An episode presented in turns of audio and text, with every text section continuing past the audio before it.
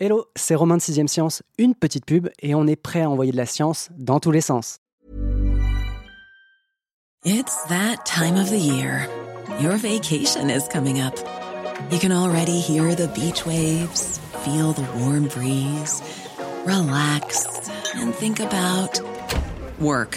You really, really want it all to work out while you're away. Monday.com gives you and the team that peace of mind. When all work is on one platform and everyone's in sync, things just flow wherever you are. Tap the banner to go to Monday.com.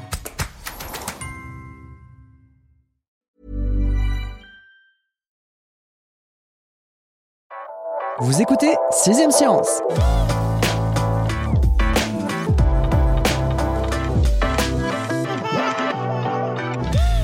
Elle aurait pu rester lettre morte, oubliée dans une bibliothèque de Nancy sans qu'on puisse expliquer par quel chemin elle avait atterri là. La missive rédigée en 1547 par Charles Quint, empereur du Saint-Empire germanique, à son ambassadeur auprès de son ennemi juré, le roi de France François Ier, a bien failli ne jamais être déchiffrée. Comme quoi, au XVIe siècle, on cryptait aussi bien ses conversations privées qu'en 2023 sur WhatsApp ou Telegram, mais bon, revenons à notre bout de papier. Il y a des heureux hasards. Là, c'est carrément un enchaînement de circonstances dignes d'un roman d'espionnage qui ont mené à la découverte du pli et permis de casser son code. Vous trouvez que je vends bien mon sujet? Attendez de voir Marine Benoît à l'œuvre. L'experte archéologie de Sciences et Avenir n'a pas son pareil pour raconter les petites histoires dans la grande, et je crois qu'on tient là une odyssée dont vous allez vous souvenir. Bonjour Marine.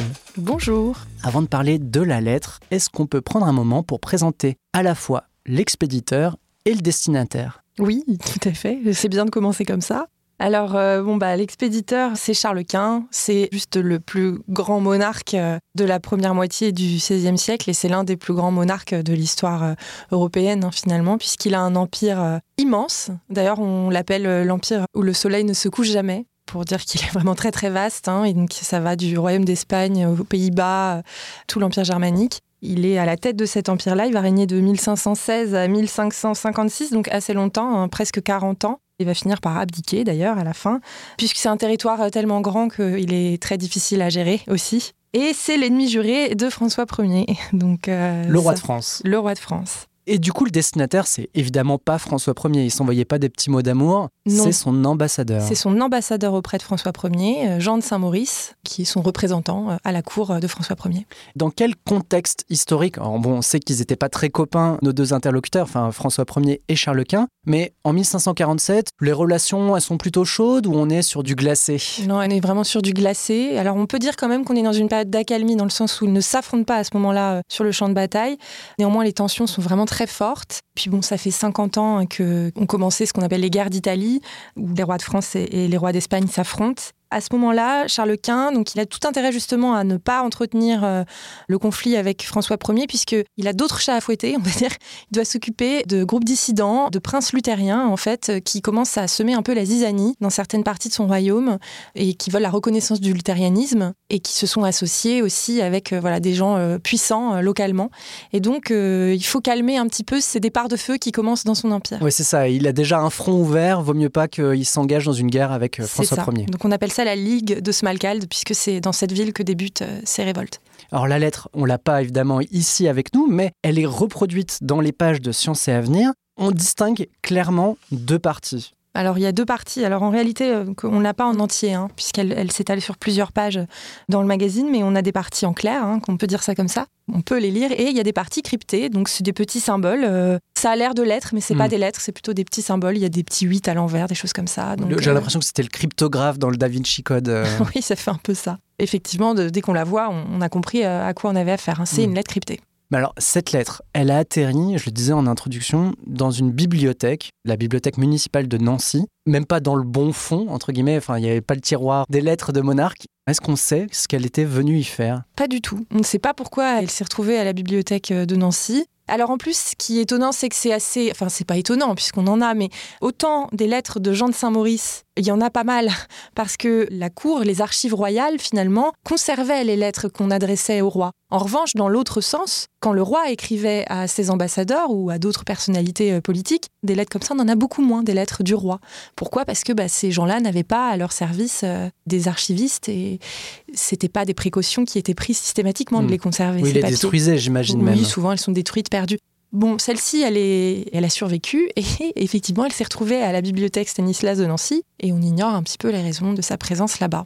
On a dit où elle était, mais avant qu'on la retrouve, il s'est passé quand même pas mal de péripéties. Est-ce qu'on peut commencer, entre guillemets, par le commencement et que tu nous racontes comment elle a atterri entre les mains de Cécile Pierrot, celle par qui finalement toute cette histoire a commencé. Oui, alors Cécile Pierrot raconte euh, très bien l'histoire. Elle y met vraiment euh, la chronologie qu'il faut. Donc en fait, elle entend parler de cette lettre pour la première fois, euh, je crois que c'est aux alentours de 2019. Dans sa colocation, elle fait en fait une soirée avec des amis et une personne lui parle de cette lettre cryptée de Charles Quint qui serait indéchiffrée. Ah mais tu ne connais pas cette lettre? Elle, bon, est cryptographe, donc elle dit non. Curieuse quand même, elle va faire une recherche sur Internet et puis elle trouve rien. Donc elle oublie en se disant sur le coup que c'est comme d'habitude. Une légende urbaine presque. Oui, voilà. Ah, tu connais cette lettre cryptée, elle est incroyable. Bon, bref, elle met de côté cette histoire.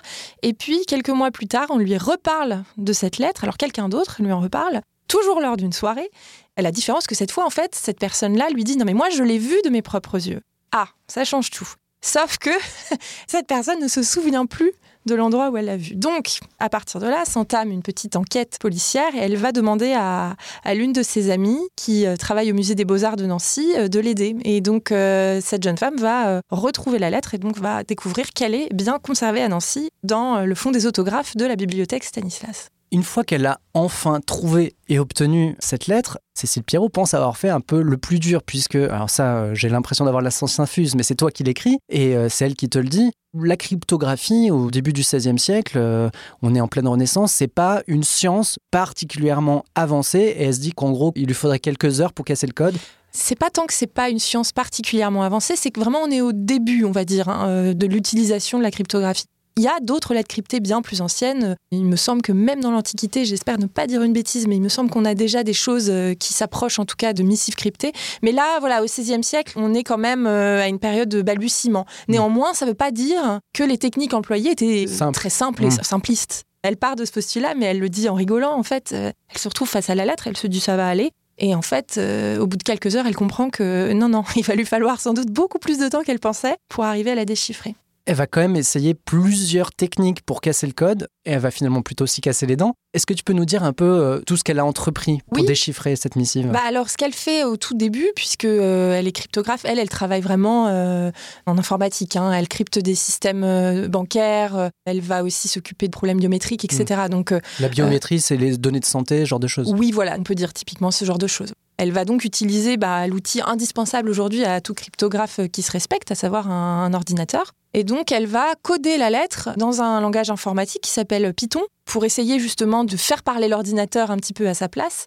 Et euh, pour ça, elle va aussi coder euh, un texte de la même époque, Pantagruel, hein, en l'occurrence de Rabelais. On est vraiment très très proche hein, dans la période de rédaction pour essayer euh, de trouver des patterns, hein, voilà, des choses comme ça. Il faut bien commencer quelque part. et donc là, l'ordinateur fait des calculs et puis il mouline. Je crois qu'il va mouliner 48 heures. Et puis au bout d'un moment, en fait, elle réalise que les méthodes qui marchent avec d'autres choses euh, ici euh, ne, suffisent pas, mm. et l'ordinateur euh, pourrait tourner l'âge de l'univers. Hein, c'est ça, et ne jamais rien trouver. C'est ce qu'elle m'avait expliqué. Elle va solliciter d'autres experts en cryptographie sans plus de succès. Hein. Oui, alors elle va appeler deux de ses confrères, c'est des spécialistes des nombres entiers, pour essayer de revenir un petit peu aux méthodes classiques. Hein, donc sans ordinateur, comment on fait? L'idée, c'est de repérer des caractères euh, qui se répètent, donc euh, des motifs. Donc, est-ce qu'il y a des caractères qui sont répétés dans le même ordre et qui réapparaissent plusieurs fois dans la lettre? Est-ce qu'il y a aussi des caractères isolés qui pourraient dire autre chose? Parce que là, ce qu'il faut bien comprendre, c'est qu'on n'a pas un symbole égal une lettre. Il y a plus de 100 symboles. Donc, ça ne peut pas être les lettres de l'alphabet qui sont euh, toutes cryptées une par une. Là, on a plutôt des symboles, et ça, ils le comprennent quand même assez rapidement, qui correspondent à plusieurs lettres et à des sons, à des phonèmes, en fait. Mmh. Et malgré tout, et ça, elle va l'apprendre euh, un petit peu plus tard, cette période de l'histoire. Euh, c'est pour ça que je disais la cryptographie, elle est assez balbutiement, mais on n'est pas vraiment euh, dans des choses très archaïques. Déjà, on a des méthodes qui sont très malines. Et là, Charles Quint, lui, c'était un adepte des symboles nuls. On en reparlera peut-être après, mais donc c'est des symboles qui ne correspondent à rien, destinés pour juste embrouiller l'ennemi ou la personne qui intercepterait la lettre. Voilà, l'idée c'est vraiment à l'œil nu, qu'est-ce qu'on peut faire euh, Et ça, ben, c'est leur travail, mais malgré tout, ils n'y arrivent pas non plus. Et finalement, ils sont sauvés par une historienne qui s'appelle Camille Dezenclos. Là encore, cette rencontre, c'est un peu un coup de chance, enfin, c'est un coup du destin presque. Oui, en fait, ils se disent, on n'y arrive vraiment pas, donc il faut peut-être qu'on fasse appel à quelqu'un qui connaît bien le contexte historique et qui va euh, peut-être débloquer des portes, voilà, nous aider à comprendre des choses qui nous échappent. Et donc on leur dit ah bah il y a justement une spécialiste euh, des relations politiques euh, dans le Saint-Empire hein, germanique. Et en plus, elle travaille euh, sur la cryptographie et elle écrit un ouvrage là-dessus. Bingo, donc Camille Desenclos, c'est vraiment la personne à qui il faut s'adresser pour le coup. Donc effectivement, c'est une rencontre vraiment une heureuse. chance, heureuse. et elle accepte de travailler avec eux. Et d'ailleurs, elle accepte avec plaisir parce qu'elle m'expliquait que elle, elle est souvent sollicitée aussi pour travailler sur des lettres cryptées de l'époque. Et en fait, c'est rarement des cryptographes professionnels, on va dire, Mm. qui vont solliciter ses services. Elle leur dit que c'est pas la seule lettre cryptée entre Charles Quint et Jean de Saint-Maurice, et qu'il existe déjà des lettres de Charles Quint adressées à Jean de Saint-Maurice, où la clé de chiffrement apparaît à la marge de la lettre. Oui, c'est ça. C'est-à-dire qu'elle a été notée par la personne qui a reçu la Le lettre. voilà, on va dire, Ouais. c'est pas forcément le destinataire, ou ça peut être un secrétaire, on peut Mm. imaginer. En tout cas, la personne qui a reçu la lettre et qui avait la clé, l'a notée dans Mm. la marge pour faciliter sa lecture. Et donc, ça, euh, c'est le Graal pour Le cheat code, quoi. Ah oui, donc Mm. là, tout se débloque. Alors, c'est pas exactement le même euh, système de chiffrement, mais il y a quand même des grands principes qui sont les mêmes, donc ça va vraiment les booster et leur permettre de travailler maintenant en seulement quelques jours, à partir de là. En dehors du coup de ces symboles euh, nuls que tu évoquais, qui sont là uniquement pour euh, créer de fausses pistes, Mhm. est-ce qu'il y avait d'autres stratagèmes utilisés par les cryptographes du roi pour euh, rendre la vie plus difficile à des lecteurs un peu indiscrets? Oui, oui, oui, bah, outre ces symboles nuls, donc vraiment ça, ça embrouille hein, quand même. hein. Parfois, ils s'intègrent au milieu d'un mot, hein. donc euh, c'est pas simple pour les cryptographes. Mais effectivement, il y a une méthode qui est, euh, c'est vraiment la difficulté euh, la plus importante à laquelle ils se sont confrontés. hein. C'est ce qui a fait qu'ils n'ont pas euh, pu la déchiffrer rapidement. En fait, Charles Quint va utiliser un système euh, qui lui permet d'effacer les voyelles et de les noter seulement par un point qui est adjoint à un autre symbole. Donc en fait, il fait disparaître les voyelles et euh, elles se fondent dans les consonnes. Euh, voilà, c'est pas évident à expliquer à l'oral. J'invite les lecteurs à lire le tableau où j'explique la clé de chiffrement, mais en soi, c'est pas si compliqué. On comprend. hein. On peut même écrire son prénom. hein. On peut y arriver. Cette disparition des voyelles, un peu à la façon de l'arabe en fait, euh, c'est euh, ce sur quoi vont se casser euh, les dents pendant un bon bout de temps et les cryptographes. Bon, bingo, on a la clé de déchiffrement grâce aux précédents écrits du monarque à son ambassadeur, mais il y a une autre difficulté à laquelle nos amis vont se frotter, c'est à dater correctement cette missive, car il y a des infos qui collent pas. Oui, parce qu'en fait, ils parviennent à, donc à comprendre une des phrases, ils peuvent la lire et euh, ils comprennent qu'un petit symbole qui ressemble à une petite épingle veut dire roi. Et euh, dans l'une des phrases écrites par Charles Quint, Charles Quint s'interroge sur la façon dont François Ier a réagi à la mort de tel roi. Évidemment, il n'est pas nommé, il est représenté par un symbole, mais ils sont sûrs que ça désigne un monarque, donc qui serait décédé au moment de l'écriture de la lettre, en tout cas avant, soit en 1546, au début de l'année 1546. Or, Camille Desenclos, elle a beau euh, se creuser la tête, elle le sait, aucun euh, roi n'est décédé à ce moment-là. Donc, il y a quand même un petit problème de cohérence euh, par rapport au contenu. Et puis, au bout d'un moment, Camille Desenclos arrive à comprendre que, à cette époque encore, dans le royaume de France, on changeait d'année à Pâques et non pas en janvier. Et donc, en fait, la lettre a bien été écrite en 1547, juste après la mort de Charles III, qui est le roi d'Angleterre, Et non en 1546. et non en 1546. Est-ce que tu peux nous en dire un petit peu plus, parce que c'est un point qu'on n'a pas évoqué, sur le contenu de cette lettre? Que dit Charles Quint? Alors on est vraiment dans une lettre qui fait part des préoccupations politiques hein, du roi. Quiconque la lirait, euh, sans doute ne comprendrait même peut-être pas grand-chose si on n'a pas le contexte. hein. Mais c'est vraiment très intéressant pour les historiens parce qu'à cette période d'ailleurs on n'avait pas de lettres. Donc en fait ils ne savaient pas dans quel état d'esprit était Charles Quint à cette période de l'histoire. Et là cette lettre elle vient quand même combler un trou. hein. Donc c'est ça aussi qui est intéressant. Charles Quint fait part de trois préoccupations euh, majeures. La première, euh, c'est de maintenir la paix avec François Ier. Donc ça, c'est vraiment euh, l'un des points qu'il aborde avec son ambassadeur. Il n'est pas question d'éparpiller ses forces. Il faut à tout prix rester en paix avec le roi de France à ce moment-là, pour la simple raison qu'il a, je le disais tout à l'heure, De chat à fouetter. voilà, il a d'autres chats à fouetter, il a d'autres conflits à régler avant. On ne peut pas s'éparpiller. La deuxième préoccupation qu'il a, c'est justement de neutraliser euh, cette révolte luthérienne, donc d'en finir avec euh, la Ligue de Smalcald, euh, parce que c'est une dissension quand même très préoccupante pour lui hein, dans son royaume. Parce que François Ier, c'est ça son ennemi juré, avec qui il essaye d'apaiser les tensions. François Ier soutient cette révolte. Oui, et en plus, François Ier soutient cette révolte. Vraiment, il y a un terreau euh, plus que fertile à une reprise du conflit armé. Hein. On est un peu sur une guerre froide, quoi. Oui, c'est ça. On est vraiment dans une période d'entre-deux à ce moment-là, et là, euh, il suffit plus que créer l'étincelle. Hein. Et la troisième préoccupation de notre monarque, tu peux me dire euh, ce que c'était? Quelle était un peu la conclusion finalement de sa missive?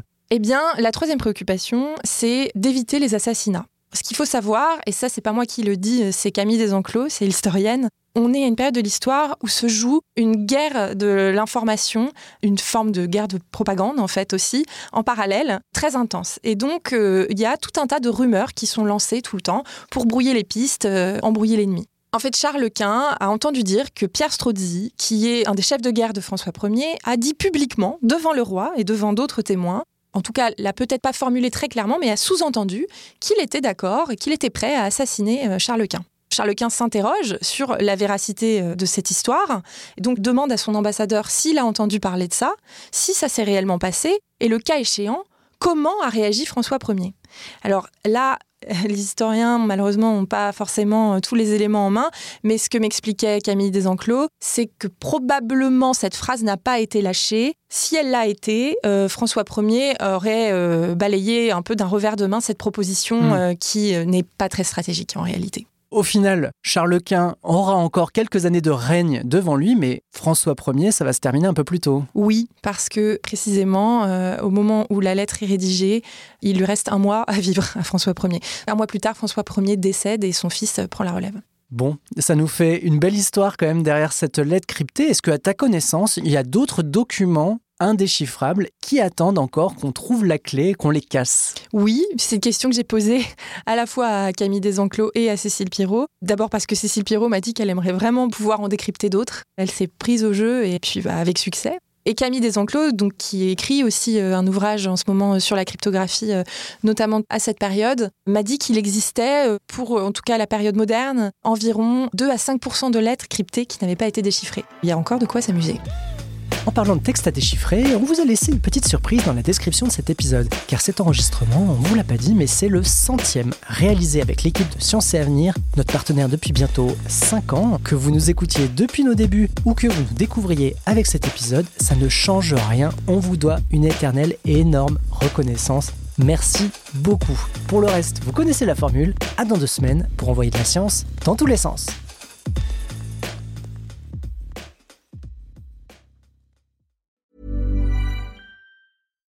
Here's a cool fact a crocodile can't stick out its tongue.